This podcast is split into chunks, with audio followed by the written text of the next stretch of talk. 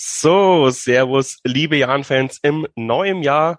Wir sind nach langer Zeit mal wieder mit einer längeren Episode und nicht nur einem Aftermatch-Talk äh, am Start. Bei mir ist der Tobi. Frohes Neues, Tobi. Servus, frohes neues Jahr. Ja, wir haben uns ein bisschen Zeit gelassen, weil der Trend is not our friend zurzeit. Äh, deswegen war ich auch wirklich froh, dass endlich äh, Winterpause ist. Äh, ich glaube, so lange habe ich sie mir schon lange nicht mehr herbeigesehnt. Obwohl natürlich unser Fazit positiver ausfallen muss anhand der Punkte, die wir geholt haben. Trotzdem haben mich die Niederlageserie schon sehr geschlaucht. Deswegen war ich echt froh, mal ein bisschen Kraft zu tanken vom Fußball. Ich weiß nicht, wie es dir ging, aber ja, jetzt kann es dann schon langsam wieder losgehen und ist auch gut, dass die Mannschaft gestern schon wieder ins Training eingestiegen ist. Ja, mir ging es ähnlich. Ich habe auch ähm, auf die Winterpause hingefiebert. Ähm, ich glaube, die Mannschaft auch. Und ähm, ich bin aber trotzdem jetzt motiviert und ich freue mich auch, wenn es dann irgendwann mal wieder losgeht. Ähm, nächste Woche gegen Sandhausen. Ja, man hat es äh, im Podcast vielleicht auch gemerkt, dass wir dann die letzten zwei Spiele gar keinen Aftermatch-Talk mehr gemacht haben. Äh, hatte ich keine Lust mehr zu organisieren und keiner wollte so richtig äh, was, ja, was sagen dazu. Ähm, deswegen, Entschuldigung von meiner Seite, aber die, die, die Hörerzahlen bei Niederlagenserien sprechen auch dafür, dass es manchmal gar nicht lohnt, das aufzunehmen. Also seid auch ihr schuld, die hier äh, an den Empfangsgeräten hockt. Ähm, deswegen möchte ich noch ein bisschen zumindest auf die letzten drei Niederlagen so äh, äh eingehen, in, in, nicht im Detail, sondern was mich halt total aufgeregt hat. Und zwar unsere Viererkette. Und wir haben privat, glaube ich, mal ein bisschen rumgequatscht, dass es vielleicht daran liegt, dass sie total, äh, also dass sie immer so unterschiedlich ist. Aber zumindest in diesen drei Spielen war es immer exakt gleich. Und in Anführungsstrichen hätte sie sich dann zumindest bis zu Darmstadt ein bisschen einspielen können. Und da haben wir auch so haarsträubende Zuordnungsprobleme gehabt, äh, die dann, äh, das gipfelte dann in den in dem Fehler vom Elvedi, wo er einfach dachte, er ist äh, Lionel Messi und spielt jetzt halt, äh, sein ähm, Gegenspieler aus äh, und auch noch im Zurücklaufen. Also sowas ganz komisches, verliert den Ball und wir kriegen da das Tor. Natürlich geht das äh, Tor zu 99,98 Prozent auf Elvidis Kappe, aber ich habe mir das dann nochmal brutal analysiert. Man kann es im Young Ground Forum nachlesen. Ähm, das hätte man aber danach noch, also nicht locker, aber easy verteilen, äh, also nicht easy, aber es war nicht unmöglich, das noch zu verteidigen in der Gesamtsituation. Und solche Dinge regen mich halt einfach auf, weil halt ja die Basics fehlen, wo ich mir denke, Leute, wir sind am Ende der Hinrunde und da fehlt's dann. Erster Spieltag der Rückrunde. Ja, erster sogar. Spieltag der Rückrunde, ja. Und da fehlt's dann an so Kleinigkeiten und es fühlt sich an, als hätte die Mannschaft noch nie zusammengespielt in manchen Situationen, wo ich mir denke, aber das hat doch die ersten fünf Spieltage so geil geklappt. Warum geht das unter der Saison verloren?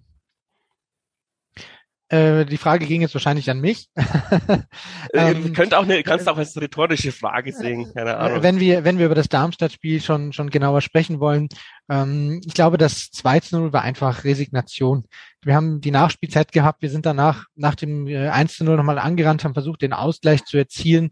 Ähm, wir waren in der zweiten Hälfte ja wirklich nicht schlecht, wir waren gut im Spiel, wir waren am Drücker und hätten eigentlich das 1 zu 0 machen müssen und dann war das einfach äh, ein Nackenschlag. Und ich glaube, das 2-0 liegt halt einfach daran, dass, dass sie ähm, ja aufgegeben haben. Also letztes Spiel vor der Winterpause, ähm, diese, dieser echt blöde Verlauf.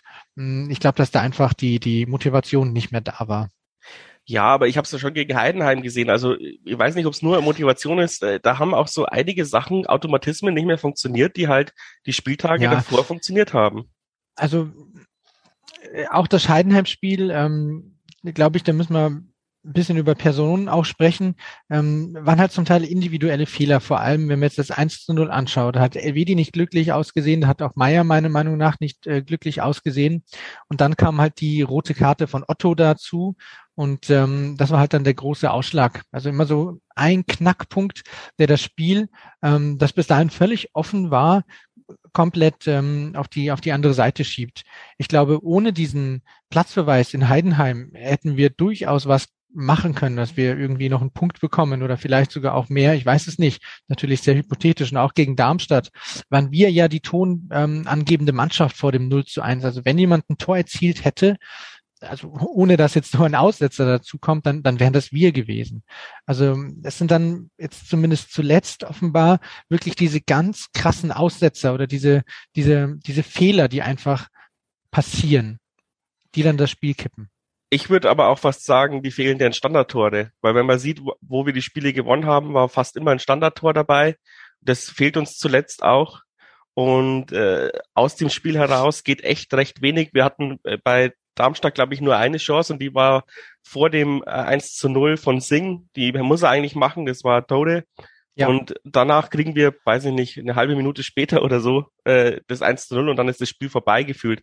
Und wir Aber, schaffen es nicht ja. mehr über Standard uns wieder reinzukämpfen oder, oder über eine, über einen Fernschuss. Äh, ich sag mal, Standard oder Fernschuss waren so unsere Zaubertränke äh, bei, bei den ganzen Siegen und äh, guten Spielen. Und das fehlt uns aber zuletzt auch nicht nur, weil Beste weg ist, finde ich, sondern weil Sing auch nicht mehr so gut äh, die Dinger tritt wie in, der, äh, in den ersten Spielen. Ja und nein, da möchte ich dir eigentlich fast widersprechen. Ich glaube, dass das nicht so wichtig war dass wir das nicht auf den ähm, auf, auf das Spielfeld bekommen haben. Wir sind die ganze Saison über super, was die Standards betrifft. Wir sind die Standardkönige der Liga. Das hätte mir vor der Saison mal jemand sagen sollen. Wir sind wie du auch richtig angesprochen hast, die Distanzkönige der Liga. Die, denjenigen, der mir das gesagt hätte vor der Saison, den hätte ich für verrückt erklärt. Ja. Und ähm, ich finde, dass wir da offensiv in dieser Saison so dermaßen gut sind, dass ähm, es auch mal ein, zwei Spiele geben darf, wo es nicht ist wo wir oder diese, diese Qualitäten nicht zu 100 Prozent auf das Spielfeld bringen. Denn auch ohne diese ähm, Fähigkeiten hätten wir was holen können. Sowohl ähm, gegen Bremen als auch gegen Darmstadt oder auch in Heidenheim. Also meiner Meinung nach ist das Problem tatsächlich einfach hinten. Wir bekommen viel zu viele Gegentore. Wenn wir die, die Dinger gegen Bremen vielleicht mal aus Grenzen, die wir hinten gemacht haben oder ausblenden. Dann haben wir zwei Tore zu Hause gegen Bremen gemacht und das muss dann halt auch mal reichen.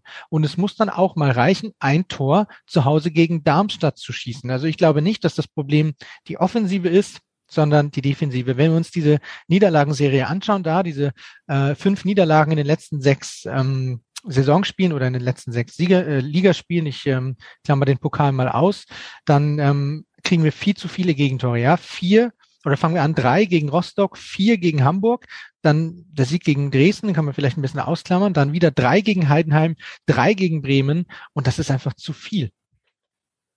Ja, und äh, wenn man sagt, wir haben, ich muss jetzt zählen, eins, zwei, drei, vier, fünf, bis zum fünften Spieltag nur ein Tor kassiert. Ja.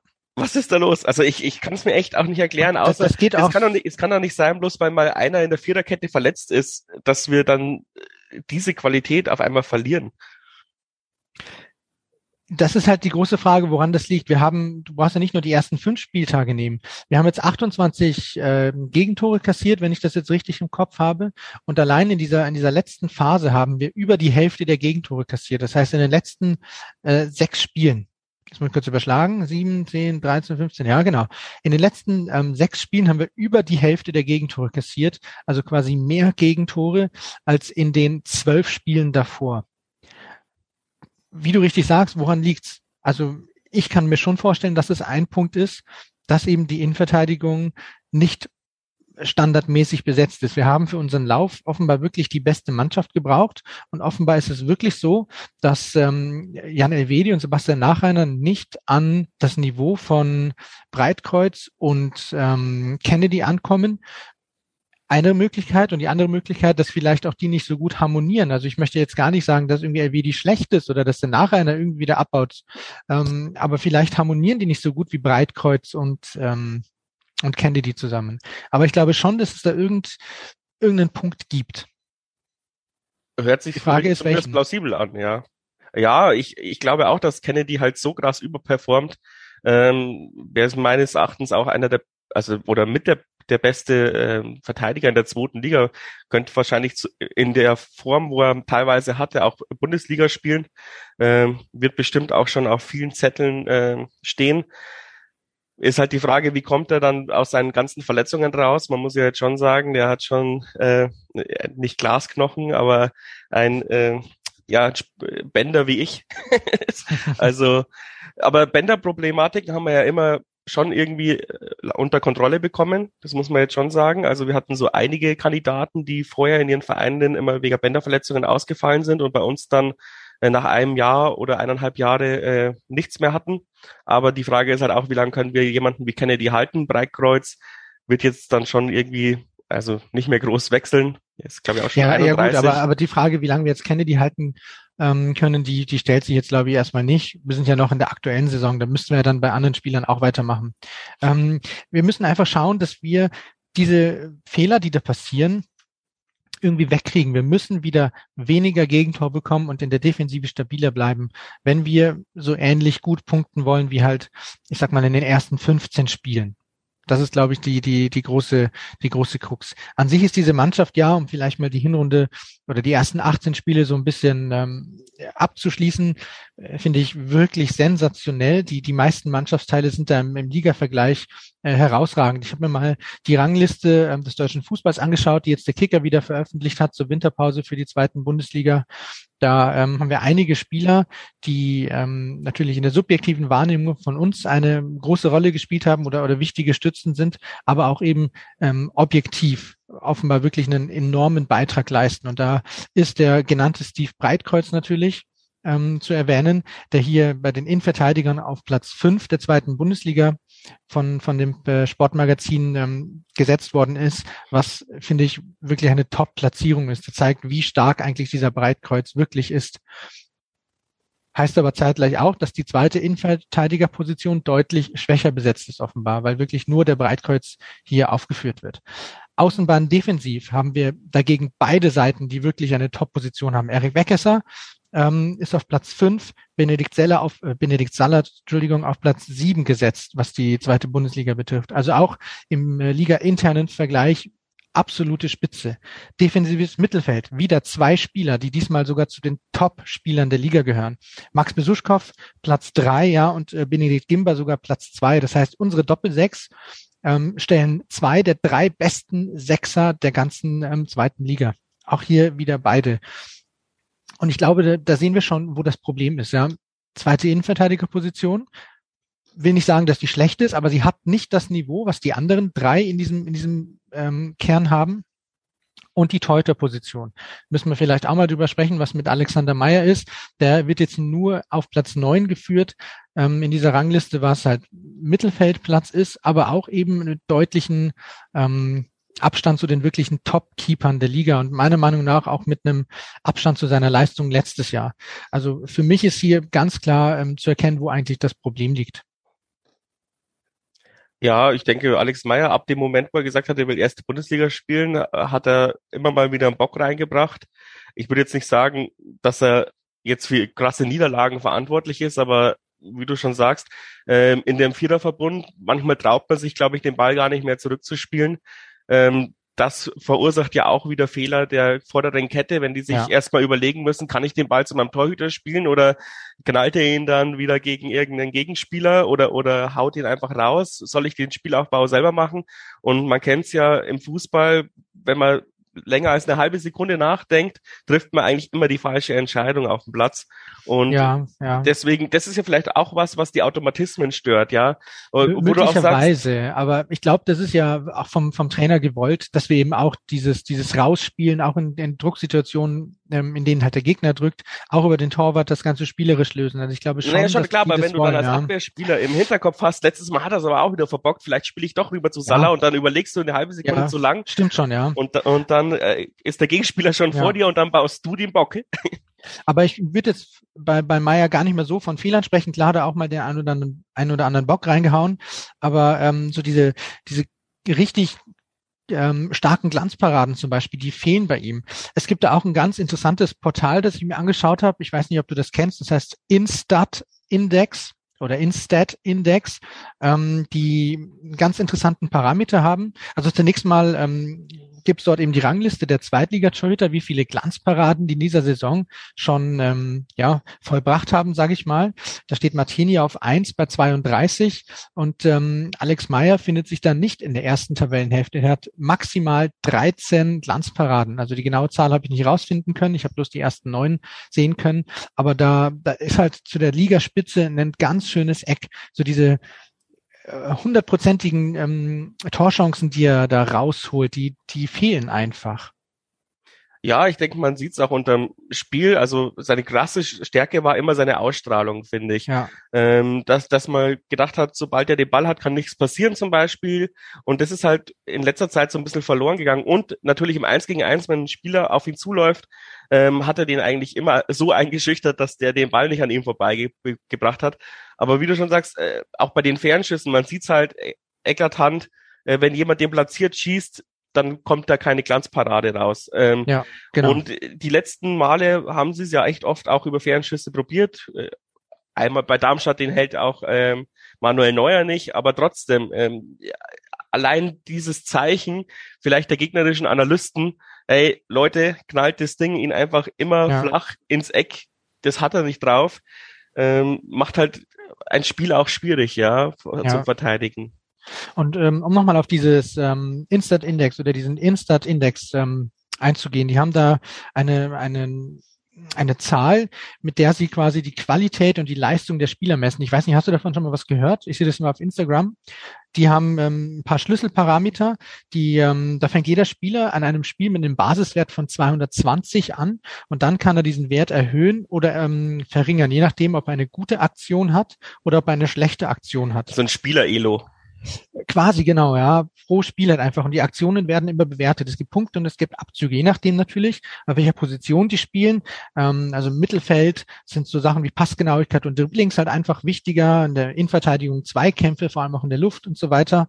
Und ähm, dann ähm, hat man so eben diese, dieses, ähm, diese Zahl am Ende. Auch das Niveau des Spiels ist da ein Schlüsselparameter. Also je höherklassiger das Spiel ist, desto ähm, bedeutsamer wird eine Leistung irgendwie bewertet. Und wenn man sich das anschaut, eben, da zählen auch wieder die vorhin genannten Spieler auch ähm, in der in der Liga zu den wirklich Besten. Max Besuschkow kann ich da nennen und Benedikt Gimber, die auch laut dieser Statistik zu den Besten in Sechsern, also Nummer eins und Nummer zwei der zweiten Bundesliga gehören, hier so mit Werten um 260. Also 220 ist der Startwert eben. Und der geht da drauf und runter. Das heißt, die haben mindestens 40 plus.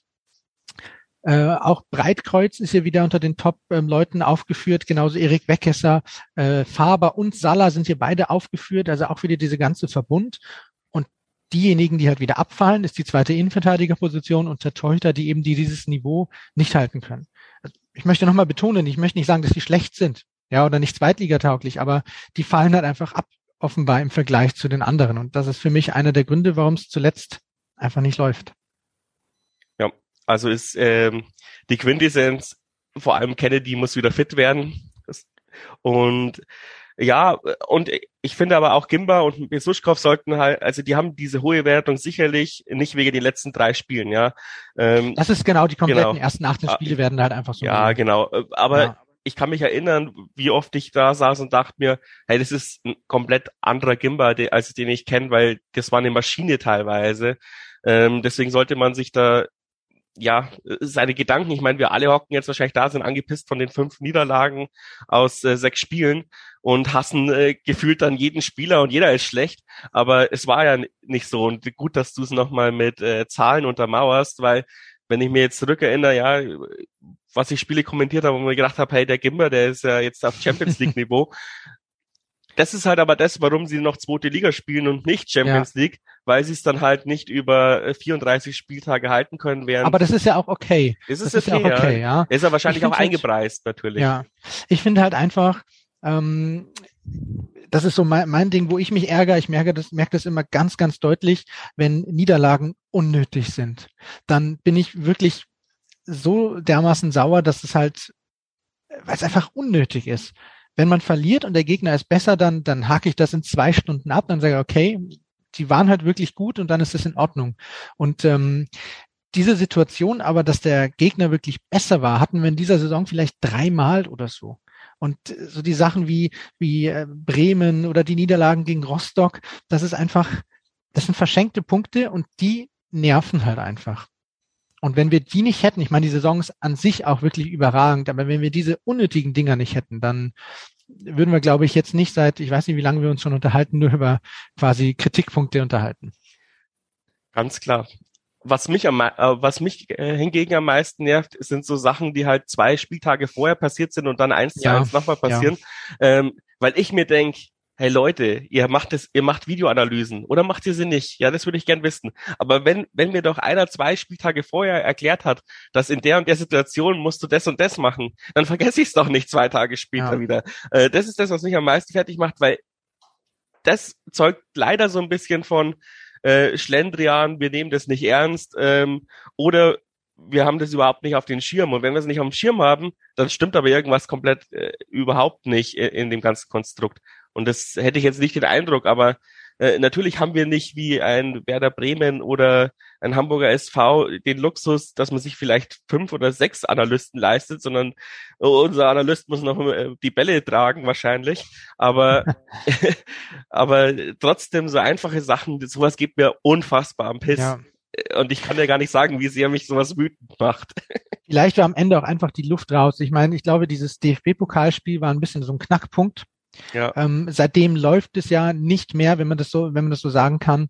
Ähm, vielleicht war das wirklich auch im Kopf mental irgend so eine Sache und seitdem hat man sich irgendwie versucht, in die, in die Winterpause zu retten. Ähm, mal schauen. Also, um das Ganze vielleicht mal abzuschließen, ich finde diese Hinrunde immer noch wirklich Hammer mit diesen 28 Punkten, die wir da geholt haben. Natürlich wäre es schöner gewesen, auf Platz drei zu überwintern, als jetzt auf Platz acht. Das klingt irgendwie so, weiß nicht, so mittelmäßig. Aber natürlich spielen wir ähm, im Großen und Ganzen eine, eine gute oder sehr gute Saison. Und wenn wir diese Fehler abstellen und wir wieder, wieder frisch anfangen und jetzt Kennedy wieder zurückkommt und die Mannschaft ähm, wieder, wieder bei 100 Prozent steht, dann glaube ich, haben wir weiterhin viel Freude an dieser, an dieser Mannschaft und werden relativ schnell den Klassenhalt eintüten. Dein Wort im Fußball Gottes Ohr ich glaube auch, dass es, es steht und fällt jetzt mit dieser eine Woche oder zwei Wochen Vorbereitung. Ich glaube, da müssen wir echt nochmal wieder Automatismen einspielen, äh, wieder mehr Vertrauen zu seinen Nebenspielern hinbekommen. Ähm, einfach das, was uns die ersten fünf Spieltage ausgezeichnet hat, weil man muss ganz klar sagen, natürlich haben wir jedes einzelne Spiel verdient gewonnen, aber unser Wettbewerbsvorteil war schon, dass wir zum ersten Mal seit, weiß ich nicht, seitdem es den Turmfunk und 1889 FM gibt, eine lupenreine Vorbereitung hatten. Ohne, ja, Pro ohne ja, Probleme, ohne auch, sonst irgendwas. Ja, auch, auch diesen Wettbewerbsvorteil, nachdem der weg war, hätten wir weiter Spiele gewinnen müssen. Und das lag dann nicht mehr an der Vorbereitung, sondern einfach daran, dass wir Spiele haben, die in dieser Saison wirklich über sich hinauswachsen und eine erstklassige Leistung liefern. Ganz klar, ganz klar. Haben wir ja dann auch noch Spiele ja. gewonnen, dann wurde es aber dann auch langsam irgendwann mal schwerer. Ja. Ähm, und wie du ich meine, so ein Spiel wie, wie in Hamburg, ja, das muss jetzt nicht eins zu vier ausgehen, wie ich finde. Ein eins zu zwei oder maximal eins zu drei tut's auch. Das Spiel in Heidenheim, okay, zu zehnt. Ähm, wir haben ja gut mitgehalten. Am Ende hat halt Mersat Risiko ähm, und das Risiko gegangen, hat aufgemacht, dann verlierst du auch 0-3, auch in Ordnung, ja. Und dann stehen vielleicht am Ende ähm, statt ähm, den sechs Niederlagen, die wir jetzt momentan haben, nur vier. Ganz klar, ja. Und, und ich ja. meine, wir liegen zwei Punkte hinter Platz drei, ja. Das ist ja Nuancen. Also, wichtig äh, wird, glaube ich, sein, wie wir jetzt dann gegen Sandhausen anfangen, weil das einfach ein Gegner ist. Und ich glaube, auch wenn wir immer bodenständig sind und äh, Klassen halt als Ziel setzen, den SV Sandhausen musst du schlagen. Mit dieser Mannschaft, die wir haben und mit unserem Ziel, auch wenn wir diese Hinrunde, wie wir sie gespielt haben, nicht gespielt hätten, ist das ein direkter Konkurrent und äh, das Spiel gegen Sandhausen müssen wir gewinnen. Wenn wir das nicht gewinnen, weiß ich nicht, wie das dann ist, wenn wir dann mal so eine Runde mit einer mit einem negativen Gefühl anfangen. Also ich glaube, es ist ganz, ganz viel ähm, liegt daran, wie wir jetzt da aus der Rückrunde rauskommen. Oder aus der Winterpause in die Rückrunde reingehen eher. Ja, erinnert mich so ein bisschen an die letzte Saison, ähm, da sind wir auch im Januar brutal schlecht gestartet und haben uns erst später wieder gefangen, lag aber auch an die Gegner und jetzt ist es ähnlich, ja. Also wenn ich sehe Sandhausen, wie du sagst, das musst du eigentlich gewinnen, wenn du nicht absteigen willst. Aber auswärts Sandhausen kann ich mich jetzt auch immer erinnern, das war nie einfach. Nein, äh, das war nie einfach, ja, aber trotzdem. trotzdem. Ja, trotzdem natürlich. Aber dann kommen Kiel, Schalke, Pauli, Nürnberg, Düsseldorf. Und das ist schon Oh, weil, weil Schalke hat sich eingespielt, Kielis hat sich wieder gefangen, Pauli ist sowieso eine andere Überragend, Dimension. Ja. ja. Und Nürnberg äh, verliert gegen uns nur, weil sie, weil der Club halt der Depp ist. Aber nominell sind sie auch besser als wir. Also deswegen wäre der Dreier gegen Sandhausen echt brutal wichtig. Ja. Und ja, dann kannst du auch wieder zwei, drei Spiele verlieren, gefühlt, aber. Oder, oder einen Punkt holen. Also Punkt ich, holen, ich, glaube ja. ja auch, dass jetzt ähm, äh, bei, bei einem ähm, Heimspiel gegen ähm, Düsseldorf durchaus ein Punkt drin ist. Ja, ich meine, der Baum würde jetzt ganz anders brennen, wenn wir nicht gegen Dresden gewonnen hätten. Ich meine, das muss man Ja, jetzt auch mal ja, positiv ja, hervorheben. Ähm, verdient gewonnen haben. verdient gewonnen sagen, ja. also gegen einen waren- Gegner, den wir, wo wir immer auf den Sack bekommen haben. Wir, wir, wir waren ja auch jetzt in den letzten sechs Spielen nicht grottig, als würden wir verlernt haben, Fußball zu spielen. Es waren, finde ich, einfach Kleinigkeiten, die dazu geführt haben, dass man sich hinten mit dem Hintern wieder alles einreißt, was man vorne aufgebaut hat. Das ist halt schade und Ist- ärgerlich. Ist schade, ärgerlich, aber äh, wie wir da rauskommen, äh, hängt ja vielleicht auch von den Spielern ab. Jan George ist weg. Dein Lieblingsspieler, es tut mir echt leid. Einer meiner Lieblingsspieler, nicht der Lieblingsspieler, Ja. aber einer meiner Lieblingsspieler, ja, tatsächlich. Also eine sehr traurige Nachricht, wie ich finde. So habe ich mir die, das Wintertransferfenster oder den ersten Transfer, den ersten offiziellen Transfer von Roger Stills nicht vorgestellt. Ähm, ja, also ich bin normalerweise nicht einer, der immer sagt, was ist mit X, was ist mit Y, aber bei Jan George frage ich mich eigentlich schon, was da schiefgelaufen ist. Ich meine, das belegen ja auch die Zahlen, ja, auf den Außen. Sing überragend, beste brauchen wir gar nicht sprechen, wirklich eine klasse Saison.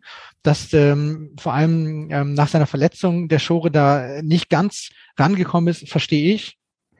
Aber dass er da nicht mindestens Nummer drei ist auf den Flügeln, ist etwas, was ich nicht verstehe und da, da muss ja irgendwas vorgefallen sein. Mir kann doch keiner erzählen, dass äh, Makridis oder Kaliskana besser wären als Jan George. Ich kann mir nur vorstellen, dass sein äh, heißblütiges Gemüt unter Mersat nicht sehr gut angekommen ist. Aber ich hatte immer das Gefühl, dass Mersat ein Fan von ihm war. Also Schwierig. ich, ich verstehe es wirklich nicht. Ich verstehe natürlich, dass er sagt, er will mehr spielen oder so, ja. Ähm, akzeptiere ich und, und finde ich auch absolut ähm, in Ordnung. Aber ich frage mich, warum er nicht spielt. Klar, die ersten beiden Positionen sind belegt, aber dahinter, also Jan George hat wirklich Zweitliganiveau und das ähm, haben halt Makridis oder Kadeskana derzeit noch nicht. Ich verstehe wirklich nicht, aus welchem Grund die beiden ihm immer vorgezogen wurden zuletzt, seitdem er wieder fit ist. Das ist mir, das ist unerklärlich für mich. Leicht ironisch eingeworfen, vielleicht hat es so hohe Auflaufprämien. Hm. Nee, ich weiß auch nicht. Ja, es ist für mich auch ein völliges Mysterium. Natürlich haben wir uns auch oft genug über Jan George aufgeregt, weil er nicht der schnellste ist, klar, aber weil er, weil er manchmal nicht nach Ja. hinten arbeitet. Aber ich meine, das machen die anderen zwei ja auch nicht immer. Und, Ja, äh, und- aber Kader Jan ver ja, verliert auch alle fu- furz lang seinen Ball. Und er, er Kaliskana weiß halt nicht, wo das Tor steht. Also So salopp gesagt, ja, er hat da keinen Killerinstinkt. Makridis trifft in einem Spiel auch immer noch mehr falsche als richtige Entscheidungen. Und das ist halt bei Jan Schore ganz anders, ja. Wenn er eine ausgleichende Chance hat, dann, dann ist die halt, wenn halt die, der Prozentanzahl äh, hoch genug ist, ist halt der hat drin. Hundertprozentige macht Jan Schore, die halt Makridis oder Kaliskana nicht machen. Jan Schore trifft mehr richtige Entscheidungen als falsche Entscheidungen. Er hat auch den Körper, den er einsetzen kann. Er ist vielleicht nicht ganz so ähm, stark am Ball wie Kaliskana, aber als, als Flügelstürmer sehe ich ihn, sehe ich ihn da klar, eigentlich klar vor den beiden. Also für mich ist das unerklärlich. Ja, und jetzt werden wir wahrscheinlich wieder für ein Apfel und ein Ei einen Ligakonkurrent st äh, stärken, Ja, der, der dieses Jahr ein Abstiegskandidat ist und äh, keine Ahnung, ja. lieber steigt Aue ab als wir. Jetzt lass uns mal in den krassen Negativstrudel reingehen und Aue überholt uns, dann kotze ich im Kreis. Ja, also Jan George wird in Aue spielen. Also wenn da nicht irgendwie was was ist, keine Ahnung, dann dann wird er in Aue spielen. Ähm, für ihn persönlich freut es mich natürlich, dass er in der Liga bleiben kann, weil er da hingehört und ich wünsche ihm alles nur das Beste. Also er ist auch menschlich ein absolut Top-Kerl. Abstiegskampf in der dritten Liga hätte ich ihm jetzt nicht, also wirklich überhaupt nicht gegönnt. Aber ansonsten sehe ich es wie du. Äh, Ja, was macht er, wenn er denn Aue, oder was machen wir, wenn der Aue jetzt wirklich da äh, ein bisschen nach oben schießt. Ich meine, wir haben noch doppelt so viele Punkte wie Erzgebirge Aue, aber trotzdem, ja, in einem entscheidenden Spiel. Auch das Hinspiel ähm, war ja knapp. Das ähm, 3 zu 2 war es, glaube ich. Also, hm, Ja, selbst wenn sie jetzt wegen, wegen dieser Nuancen, äh, keine Ahnung, gegen uns nur unentschieden spielen, also unentschieden äh, spielen, genau, anstatt es zu- reicht, dann, dann, genau, dann, es reicht dann, ja, wenn sie bei uns punkten, äh, wenn, Ja. Also wenn er spielt oder aufgrund seines Einsatzes. Er muss, die müssen uns ja gar nicht überholen, aber wenn wir Punkte verlieren aufgrund von Jan George, dann ist es halt ärgerlich. Ja, und ich meine, das kann halt wirklich Hunderttausende bis Millionen in der Fernsehgeldtabelle bedeuten. Ich, ich weiß nicht, ob das immer so bedacht wird in diesen strategischen Entscheidungen. Genauso, gute Überleitung, sollten wir jetzt Max Besuschkow abgeben, Aber hören weil auf, ja. da gibt's ja schon Gerüchte und das hält sich jetzt schon länger, dass der gerne nach Ja. Russland möchte. Ähm, und jetzt geben wir ihn vielleicht, keine Ahnung, weil wir sonst noch, weil wir im Sommer keine Ablöse mehr bekommen, lass mich eine Zahl in den Raum werfen, 300.000 Euro oder 500.000 Ja, die Zahl habe ich auch, die habe ich auch in den Raum geworfen. Aber ja. ich habe auch schon gesagt, also ähm, natürlich ist das immer so dieser Reflex, den man hat, oh, er ist vertragslos im Sommer, bevor er jetzt äh, kostenlos geht, so wie die Stolzes und so und äh, Adamians und wie sie alle heißen davor, ähm, verkaufen wir jetzt noch, dann kriegen wir ein bisschen Geld. Ich finde aber, dass ein Max Besuschkow, der bei uns spielt, in den nächsten sechs Monaten mehr Geld bringt als ähm, die Ablöse. Wir werden nicht wissen, wie hoch sie ist, aber der hat nur noch sechs Monate Vertrag. Das wird nicht mehr als diese 300.000 sein. Das kann ich mir nicht vorstellen. Und wenn wir da durch ihn ähm, da ein, zwei, drei Tabellenplätze gut machen in der Fernsehtabelle, dann ist das auch rein von den Zahlen viel wertvoller. Also wenn, wenn er geht, dann ist es nicht gut. Vor allem jeder Punkt mehr zieht sich die nächsten fünf Jahre in der Fernsehgeldtabelle hoch. Ja. Und wir können dieses Jahr, glaube ich, auch einen Riesensprung machen. Natürlich ist es sehr unwahrscheinlich. Wir müssen, glaube ich, zwölf Plätze vor Kiel landen. Oh, ich aber, weiß es gar nicht. Weiß aber, ich gar nicht. Ja, genau. Aber wir, aber, aber wir können auch Dresden überholen. Wir können Aue überholen. Äh, wir können, glaube ich, Sandhausen überholen. Äh, aber da hängt es halt dann wirklich um jeden Punkt an äh, oder um jeden Platz Differenz zwischen diesen Mannschaften.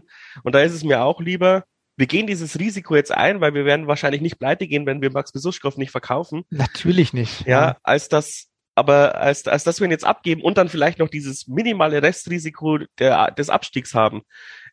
Ich sehe, also ich sehe es jetzt nicht, dass es, dass es passiert, aber ich meine, es ist, es ist jetzt im Bereich von fünf Prozent, sage ich jetzt mal so. Nein, nein, nein, weniger. Also ich glaube, wir steigen nicht ab. Das wäre, also, nee. Ja, da, aber lass mich das als Spieltheoretiker kurz ja, durchexerzieren. Ja, ja. Das sind alles fiktive Zahlen. Sagen wir mal, unsere Abstiegswahrscheinlichkeit jetzt ist ein Prozent. Ja. Wir geben Max Besuchkauf ab. Dann sind wir bei fünf. Dann, dann sind wir, oder dann sind wir bei drei. Und das ist, das ist ein Risiko, das würde ich gerne nicht eingehen. Vor allem, ja. weil ich über Weihnachten ziemlich viel Poker gespielt habe und dreiprozentige Chancen oft verloren habe. Das erinnert mich so ein bisschen an Enrico Kern, ja, dass man einfach im, im Winter seinen besten Spieler abgibt. Also, also das wäre zu, zu kurz gedacht. Und ich glaube auch nicht, dass es Max Besuschkow so wichtig ist, jetzt zu wechseln. Also der, die, die Interessenten werden auch im Sommer da sein. Kann ich habe keine Ahnung, er will ja offensichtlich unbedingt Nationalmannschaft spielen und ich weiß ja nicht, was der Nationaltrainer sagt und sagt hat, oh, du musst jetzt schon nach Russland kommen, äh, damit du auffällst, damit du bei der nächsten Quali spielen kannst. Ich habe keine Ahnung, was ja, die Argumentationslage ist, aber ähm, ja, das wissen wir natürlich nicht, aber ich kann es mir ehrlich gesagt nicht vorstellen. Und vor allem, was ist das für ein Signal an die Mannschaft? Wir sind ja. noch zwei Punkte am dritten Platz dran. Vielleicht das ist ja, das ist wir, ja das, wir ja, schaffen, genau. Ja. Da gehe ich in die Kabine und sage, wir wollen das Wunder schaffen. Ihr wollt doch auch einmal in eurem Scheißleben erst die Liga spielen. Und dann gehe ich aber in der Winterpause ja verkauft äh, meinen besten äh, defensiven Mittelfeldspieler und einen guten Außenspieler. Und dann sage ich, aber wir wollen trotzdem noch äh, alles Mögliche ja, ja. reinhauen, was wir wollen. Und dann werden die auch sich zu Tode lachen und sagen, ja, jetzt haben die schon aufgegeben, jetzt machen wir auch nur noch Dienst nach Vorschrift. Also ja, ich fände es auch, fänd's auch wirklich unsinnig und zu kurz gedacht und ähm, würde einen, einen Abgang von Max Besuschkow auch als wirklich schlechten Start von, von Roger Stilz sehen, was sportliche Entscheidungen betrifft ohne natürlich, dass wir die genauen Hintergründe kennen. Also Max, äh, Jan George verstehe ich seine, seine Sicht, ähm, auch wenn ich das mittelfristig für ein Jahr besser gefunden hätte, weil Sing definitiv weg sein wird im Sommer, Beste wird auch weg sein, äh, der hätte schon wieder gespielt, aber Max Besuschkow jetzt im Winter zu verkaufen, halte ich für grundfalsch. Das lassen wir so stehen und hoffen, dass äh, der, äh, der Roger das sich anhört und ähm, dadurch seine Entscheidung zementiert, dass er ihn nicht verkauft, egal was. Ich hoffe passiert. es, ja. Oder was wäre deine Schmerzgrenze? Zwei Millionen. Also, ja, die kriegen wir nie im Leben für einen Spieler, der, der in sechs Monaten ähm, äh, ablösefrei ist. Hast du vielleicht mal bei Spartak Moskau geguckt? Vielleicht krieg, können, wir, können wir ihn tauschen. Nee, haben wir nicht geguckt, wäre vielleicht mal interessant, ja. Wenn halt überhaupt was in diesem Gerücht dran ist. Ja. Ja, aber ich meine, so ein Podcast lebt ja auch von Gerüchten. Oder welche Themen hast du jetzt noch vorbereitet? Äh, ich habe ähm, Max Meyer gestern in der Altstadt gesehen. Nein, Schmarrn. Und was ist, äh, was ist sein Fazit? Wir steigen ab. Nein, das war, das war ein Scherz. Das war ein Scherz. Ich habe nicht gesehen, den äh, Weltklasse-Spieler. nee, ähm, das war's eigentlich. Also ich habe ähm, die, die Hinrunde eben noch ein bisschen besprechen wollen. Bin eben auf diese Statistiken eingegangen, sowohl vom Kicker als auch von dieser Statistikseite. Ähm, ganz klar ersichtlich, ersichtlich, wo unsere, unsere Stärken sind und ähm, wo auch ähm, unsere Schwächen sind. Und die Schwächen müssen wir abfangen, um die Saison weiter so sensationell fortführen zu können, wie sie momentan läuft, mit diesem kleinen Tief. Ich finde kleine Tiefs ja auch in Ordnung, wenn sie bei einem Tief bleiben und nicht zum Dauerzustand werden. Meine, Schwankungen sind ja ganz normal, die hat der Singer auch gehabt, und aber wir müssen jetzt, glaube ich, wieder in Fahrt kommen. Äh, dann stelle ich noch ein paar Boulevardfragen. Gern. Äh, ähm, was hältst du davon, dass wir wieder nicht in warmen Gefilden fahren zum, zum Trainieren, sondern wieder im kalten, matschigen, äh, nebligen Regensburg bleiben? Finde ich gut. Finde ich auch die einzig richtige Entscheidung. Also wir können immer die Umweltgründe mal außen vor lassen und bloß ähm, sportlich diskutieren. Ähm, das erste Spiel wird halt auch unter diesen Bedingungen äh, stattfinden, wie wir sie hier haben. Also und wenn sie dann alle nicht. Erkältung haben zu dem Zeitpunkt, weil sie hier Naja, das hatten haben? sie aber in den letzten Jahren ja auch nicht, oder? Nee, natürlich nicht. Ich glaube, die Gefahr ist größer, dass wenn du in der Türkei Trainingslager gehst, dann zwei Tage vorher zurückfliegst, dass dann die halbe Mannschaft ja. wegen Erkältung außerdem, ausfällt. Außerdem verlierst du ja schon zwei Tage in der Vorbereitung allein durch die Reisen. Also ähm, für mich ist es die einzig richtige Entscheidung, hier zu bleiben. Ja, beim Fußballmanager habe ich auch immer das Näherste genommen, weil die, zwei Tage äh, Reisen haben mich auch immer gefickt. Ja, aber nee, die Spieler, die haben doch dann keine gute Laune, wenn es nicht zum Weggehen gibt, oder? Beim Fußballmanager. Das auch, ja. Der, kommt auf den Fußballmanager drauf an, aber ähm, das ist auch ein Problem, ja. Ich glaube, äh, so geil wie die Trainingsbedingungen für den FC Bayern in Dubai sind, so bums langweilig ist es wahrscheinlich in, den, in dem abgeschotteten Hotel. Ja. Und so sind sie hier bei ihren Familien fahren halt ins Trainingsgelände, das ja jetzt auch mal vorzeigbar ist. Wir müssen nicht mehr zum äh, zu Burg Weinting zum Wintertraining. ähm, auch schon ein Vorteil. Aber mhm. halt weiß ich nicht, was heißt Vorteil. Natürlich ist es ein Vorteil, aber die Spieler, die es nicht wissen, wie es früher war, wie eben ein Jan George, die können das gar nicht mehr ja. so richtig schätzen.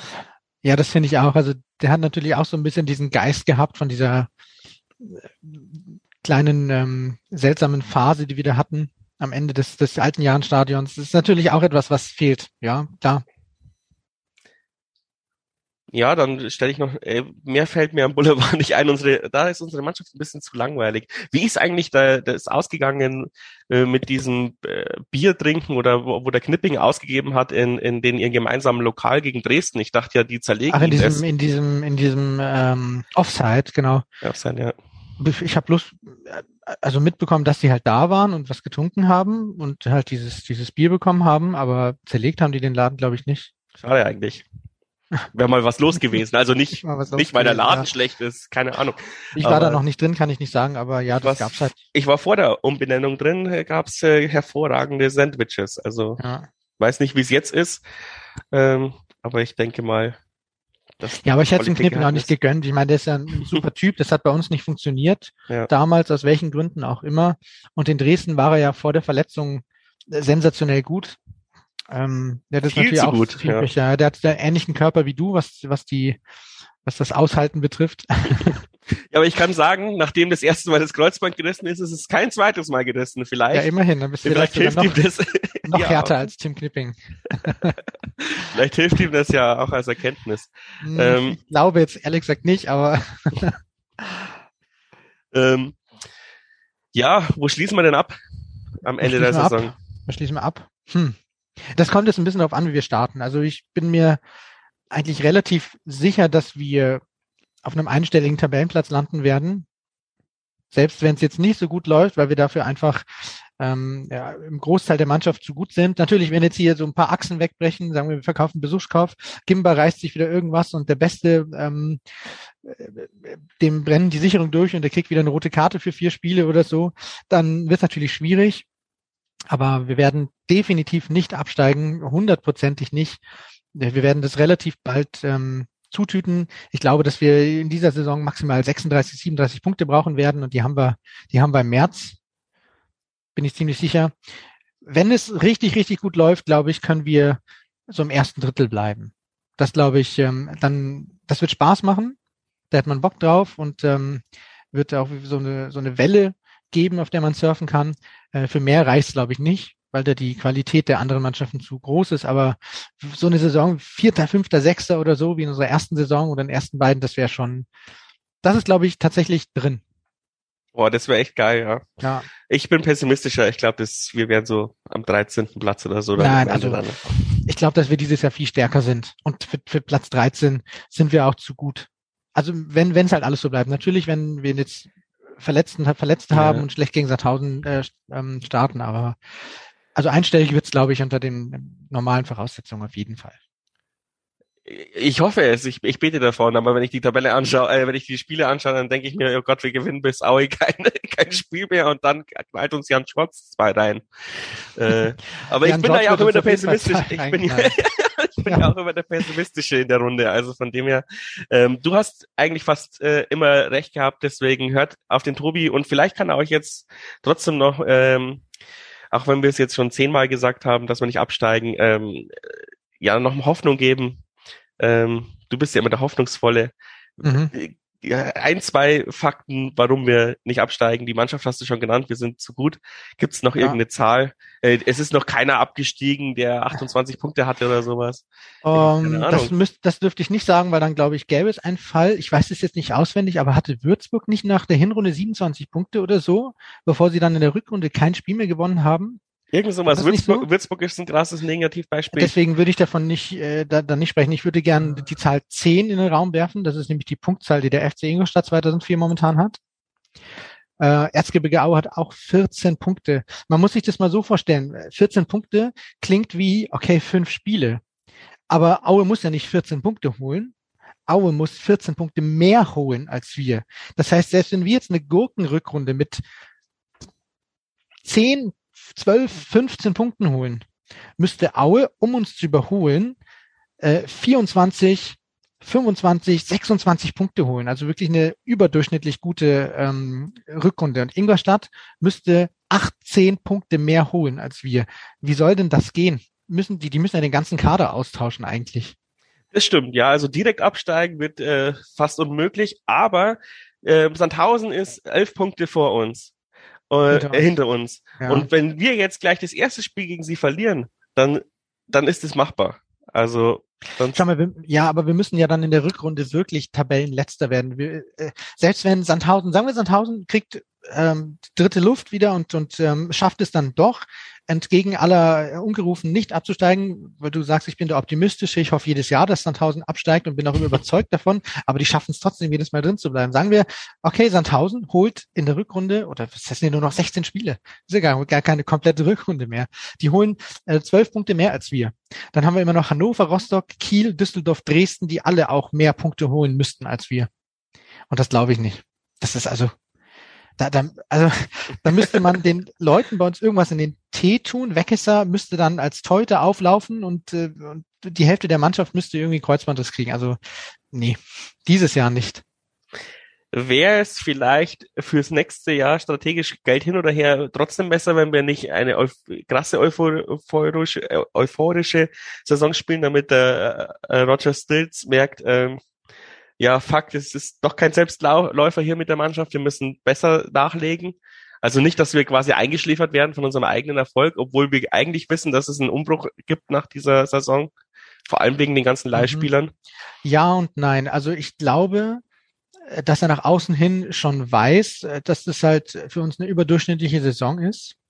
Aber ich glaube auch intern ist dann eine ganz andere Erwartungshaltung. Ich habe ja dieses Abschlussinterview ähm, von der MZ gesehen mit Christian Keller wo er die 31 oder die 30 Punkte Marke in der Hinrunde gefordert hat, dass man die knackt. Mhm. Haben wir jetzt nicht geschafft, also ziemlich reicht, aber ich glaube, dass intern schon auch jetzt eine andere, ähm, also eine andere Sprache gesprochen wird als so Klassenerhalt und so. Und ähm, das hängt davon auch ein bisschen ab. Es wird aber auch grundsätzlich interessant, was für eine Philosophie Stills da an den Tag legt. Um deine Frage zu beantworten, ich glaube, dass uns eine euphorische Saison helfen würde. A, Attraktivität für Spieler, die kommen wollen und B, Attraktivität für eigene Spieler. Ähm, die bleiben halt dann auch oder wollen dann verlängern. Wenn ich mir so ähm, Andreas Geipel anschaue, Kolja Pusch, äh, Marcel Correa, der sich verpokert hat und so Geschichten, ja, die wollten ja alle bei einem anderen Zweitligisten den nächsten Schritt gehen. Hat nie geklappt, das ist für die Spieler selbst doof, ja, aber ähm, die haben uns verlassen, weil andere Zweitligisten da irgendwie irgendwie äh, interessanter sind. Und ich glaube, das könnten wir verhindern, wenn wir am Ende wirklich Vierter, Fünfter oder Sechster oder sowas werden. Also auch für die eigenen Spieler, dass halt ein Meier sagt, okay, pff, bevor ich mich in Hamburg in der Bundesliga setze den Fall, die steigen auf, oder irgendwo anders halt äh, auf die Bank setze, spiele ich nochmal beim Jan mit. Oder auch Benedikt Gimba, ja, der auch auf einigen Zetteln draufstehen wird. Vielleicht ja auch ein Max Besuschkow, dass er sich sagt, okay, ähm, das beste Angebot ist jetzt nicht da, aber bevor ich jetzt ähm, nach Heidenheim gehe, weil da fünf Euro mehr gezahlt werden, bleibe ich halt dann doch lieber da. Also ich glaube, dass uns das schon helfen würde. Das ist doch ein optimistischer Grund, äh, nach vorne zu blicken und auch für jeden Punkt natürlich äh, zu kämpfen. Und danke, dass du uns so optimistisch in dieses Jahr einführst, Tobi. Hat mir wieder sehr viel Spaß gemacht. Mir auch sehr gern. Optimismus tut halt gut. Auf jeden Fall, mein Pessimismus. Man kann aber auch enttäuscht werden. Ja, klar. Aber, auch enttäuscht aber werden. ich die Fallhöhe ja auch, ist höher. Die Fallhöhe ist höher, aber ich meine, ich bin ja auch enttäuscht, wenn ich mir nichts erwarte. Von dem her ist mein Mindset, glaube ich, beschissener für Fußball als dein Mindset.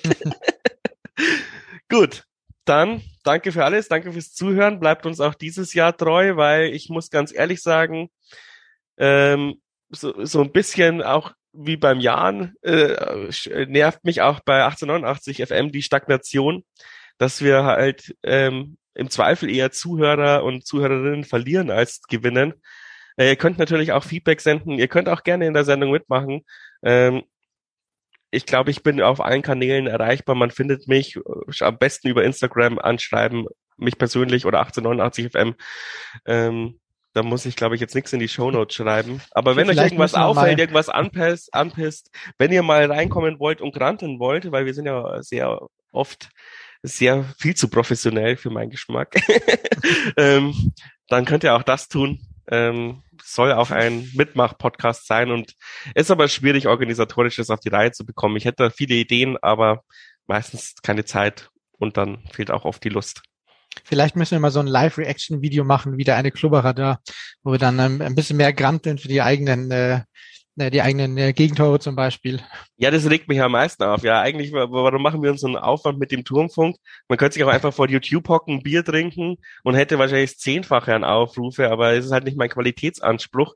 Ja. Und war tatsächlich auch als Spaß gemeint. Also jetzt für Corona, wo man das eh vom Fernseher schauen möchte, äh, schauen muss, äh, wäre das vielleicht was, aber ansonsten schaue ich das Spiel dann doch tatsächlich lieber im Stadion an. Ja, und ich kommentiere es auch lieber im Stadion. Das ist so geil. Also es ist schon wirklich ein schönes Hobby. Ähm, was mich aber generell aufregt, und das ist vielleicht auch ein Grund, äh, wo man die Brücke schlagen kann, ist, dass wir echt wenig Reichweite haben als Jan. Und ähm, das macht es vielleicht auch ein bisschen unattraktiv und deswegen ist vielleicht der Keller auch nicht mehr geblieben, weil er gesagt hat, okay, jetzt ist der Punkt erreicht.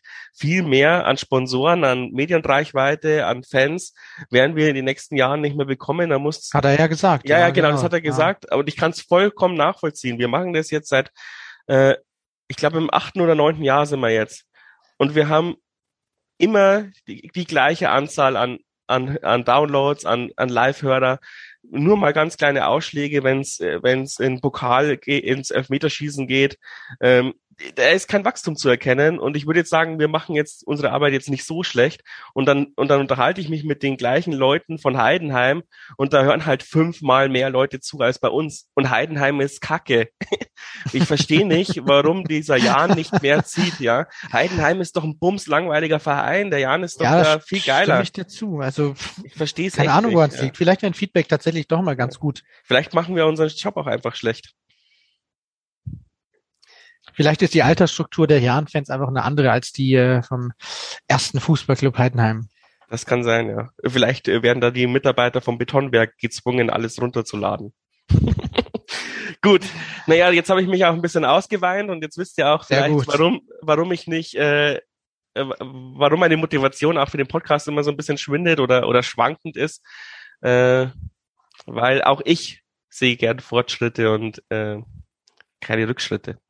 Gut, dann trotzdem bleibt uns treu und äh, ladet es vielleicht mit 30 Devices runter auf Spotify, damit ich durch die Fake-Statistiken motivierter werde. So, frohes neues Jahr, äh, gutes erstes Spiel dann und wir hören, sehen und riechen uns.